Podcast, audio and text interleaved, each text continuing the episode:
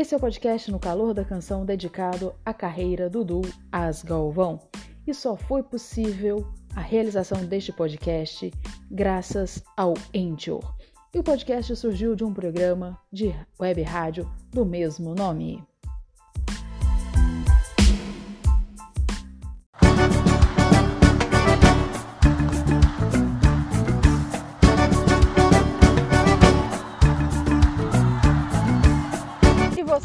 Aqui um podcast em homenagem aos mais de 70 anos de carreira do Du As Galvão.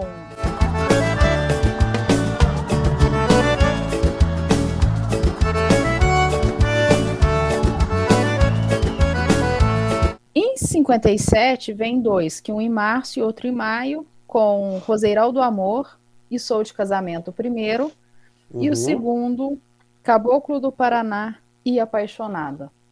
É, o Roseiral de Amor e o Sou, Casa... Sou de Casamento, é, você pode ver que os compositores permanecem. Francisco Lacerda, Ted Vieira, né? Uhum. É, eram músicas escolhidas por eles para elas gravarem, mas não foi assim é, sucesso. Foi gravado, mas não foi sucesso.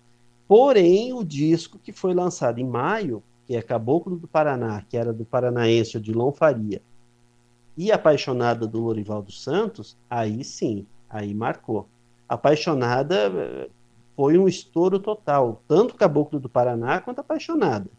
Foram duas músicas que atravessaram é, gerações, atravessaram época.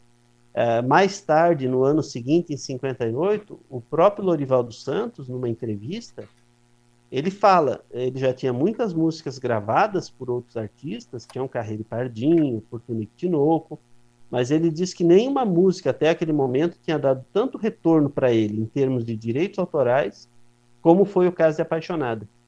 Foi um, um, disco que vendeu muito, tanto que em 61, quando elas lançam o primeiro LP, o título do LP é a música Apaixonada, com uma nova roupagem, né? Nova roupagem, né? Então esse disco, Caboclo do Paraná e Apaixonada, foi assim um dos discos, eu acho que junto com o nome Abandones, foi dos discos de mais vendagem das Irmãs Galvão, foi esse aí.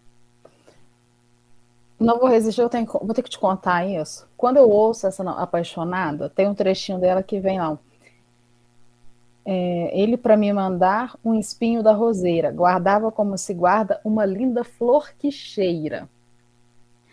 Toda vez que eu tô ouvindo ela, que eu tô cantarolando, eu solto outra palavra e não uma flor que cheira. É. Sempre escapole uma cartucheira. Não sei por quê.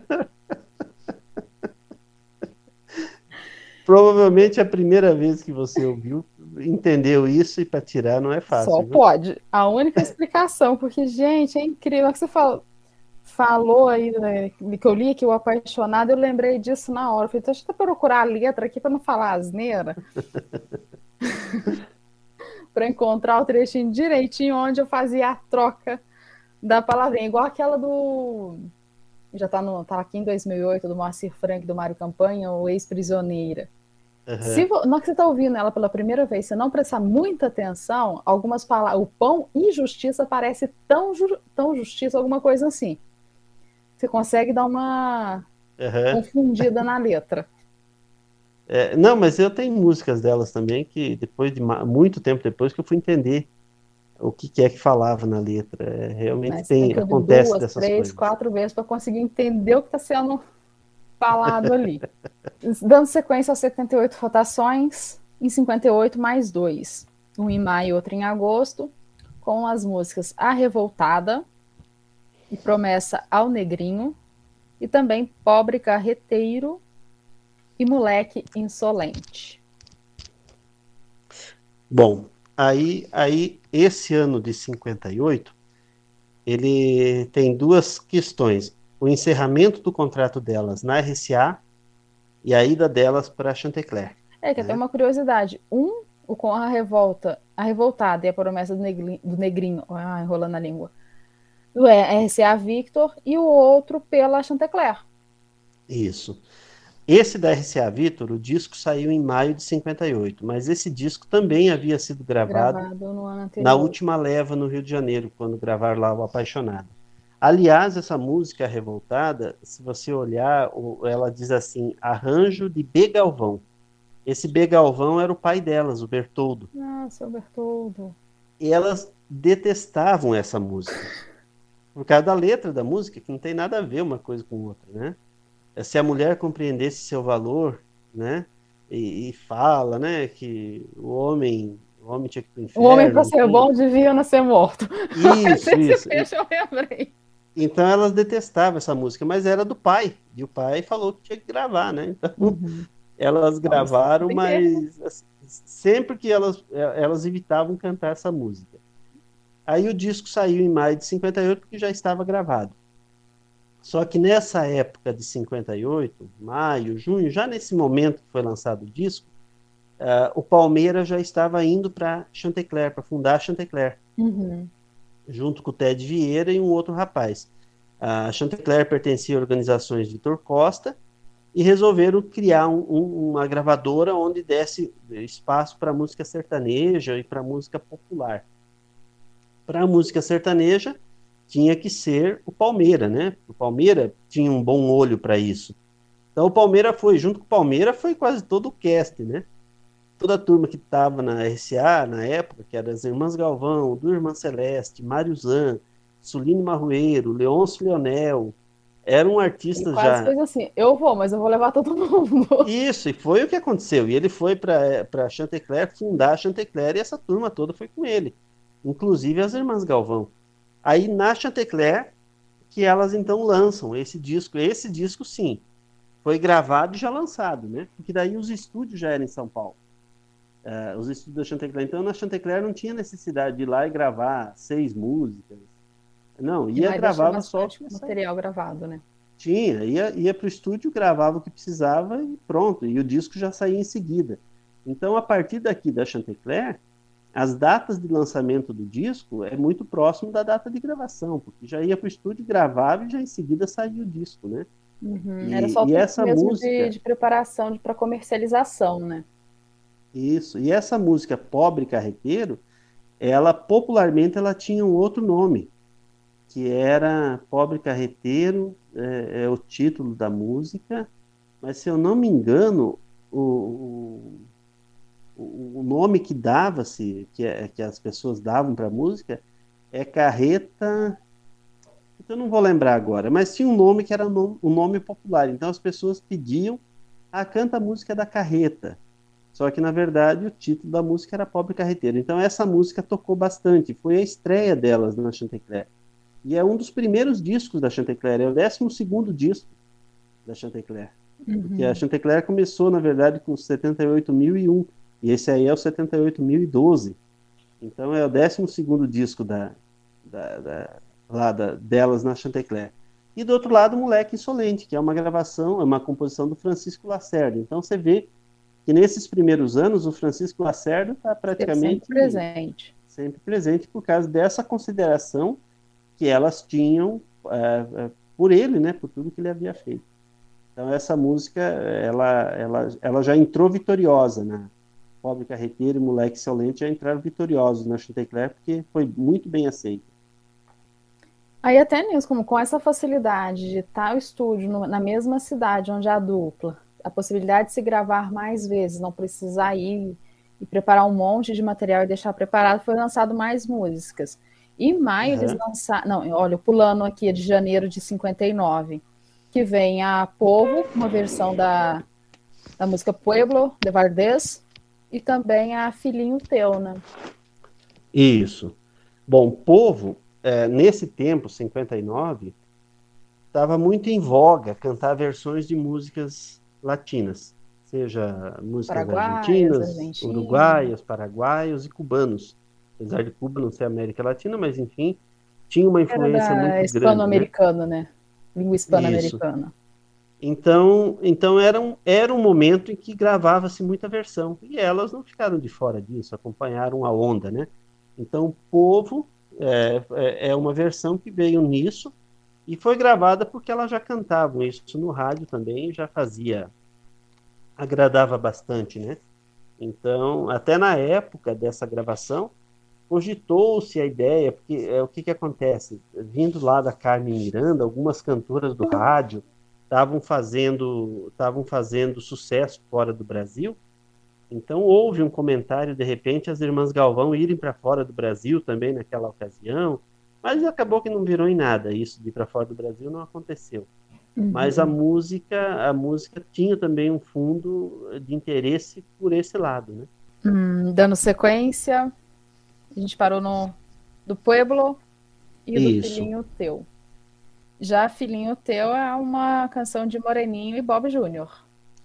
Isso, e Filhinho Teu, além, de, além disso, ela tem uma particularidade. Quem participa com elas nessa gravação é os titulares do ritmo. Os titulares do ritmo eram um, um, conjunto famoso naquela, naquela época, né? E era formado por cegos, pessoas com deficiência visual, todos eles. Olha. E faziam um sucesso danado, tanto no Brasil quanto fora. E, e eles participam fazendo coro para elas. Então, olha é, como é que se diz a, a importância, né? Uhum. Então, os titulares do ritmo fazendo coro para as irmãs Galvão nesse disco do Pueblo e Filhinho Teu. Ah, e esse disco lançado em janeiro de 59. Depois Isso. de 50, em maio, vem o Vai Saudade e Eu Te Eu Amo. Te amo. Isso. Essa Bom, não é aquela do. Essa Eu Te Amo não é aquela do falar em vários idiomas, várias. Isso, que fala em tupi-guarani. Isso, eu tava tentando. Quando eu me declarar pro meu grande amor, quando eu me declarar pro meu grande amor, quero fazer de forma original. Eu não direi te amo em português e nem em outra língua internacional. Pra, para lembrar um tempo que já passou, homenageando a terra onde eu nasci, eu vou dizer te amo em tupi-guarani. Daí é elas era cantam. Nossa, era o primeiro idioma aqui da, dessa, desse grande território que era o Brasil antes da chegada dos portugueses, né? Isso. E as irmãs Castro é, gravavam, tem muitas músicas onde elas faziam trechos em tupi-guarani. Então era, é, é, era sucesso para as irmãs Castro isso, e elas fizeram também nessa música Eu Te Amo. E essa música é, também cai nessa, foi gravada porque agradou bastante no rádio, né? Tanto Vai Saudade quanto Eu Te Amo. Aqui na, em, em, junho tem uma que tá só no lado B, o Ai Meu São João. Isso. Ela era de um 78 rotações dividido, vamos dizer assim? Dividido. Havia, era um disco que saiu justamente para as festas juninas, né? Onde de um lado saiu um cantor popular, que era Valdemar Roberto, e do outro lado as Irmãs Galvão. Músicas. Mas esse é um disco que saiu justamente para a ocasião da, da, das datas. É, porque foi bem em junho, né? Lançado em junho. Isso. Então esse foi um disco altamente comercial. Ele foi lançado justamente por conta das festas juninas. Aí um lado Irmãs Galvão e do outro lado Valdemar Roberto. É que eu acho que até essa em São João fala que é Vou pisar, é, para não quero morrer solteiro, vou pisar na brasa, na brasa. Pisar na brasa viva da fogueira. Isso, né? tava buscando outra palavra antes da fogueira. Ai, meu São João, é, é, daí ela fala, né? Santo Antônio me ajude para não morrer solteiro, uma coisa assim, né? Eu não, não lembro da letra agora. Ainda em 58 e 59, eu voltando no tempo, voltando um pouquinho ainda mais no tempo. Temos o Quero Beijar-te as Mãos e Rola Mensageira, em setembro Isso. de 59. Essas duas gravações são versões também, né? Quero Beijar-te as Mãos não é versão mas era uma música famosa na música popular. Uhum. Muitos artistas da música popular já tinham gravado. E Rola Mensageira é uma versão do Ted Vieira. Até, até essas duas gravações, é eu tenho uma preciosidade aqui em casa. É, ganhei do, do meu amigo Luiz Fernando, da dupla Luiz Fernando Pinheirense, que, er, que ganhou isso do filho do Ted Vieira. Eu tenho a matriz desse disco, foi antes de sair o disco, foi feita uma matriz, uhum. e, e, no envelope que estava a matriz, tem a letra do Ted Vieira uh, mandando para o Palmeira, para o Palmeira escutar aquela gravação e dando recomendações. Palmeira, escuta essa gravação, eu acho que isso tem, tem tudo para dar certo e tal, escute aí, depois a gente conversa. E deve ter dado tão certo que saiu o disco, né? Exato. Então, uh, quero beijar-te as mãos e rola mensageira, tanto que nesse tempo ainda não havia o primeiro LP, mas logo em seguida, quando surge a gravação do primeiro LP, essas duas músicas entram no. Elas entram também no LP, porque havia, havia tido uma boa aceitação, né? Sim. Ainda em 59 elas mudaram de gravadora? Em 59 elas. Porque aqui em novembro verdade...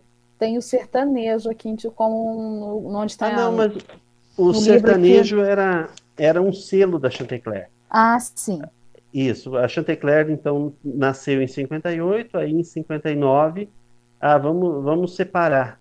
É, o que for a dupla, a gente cria um selo, um selo e o popular gravava em outro, mas eram todos da Chantecler.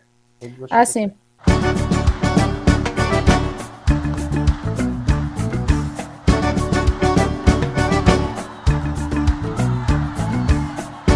você curtiu aqui um podcast em homenagem aos mais de 70 anos de carreira do Dudu Asgalvão.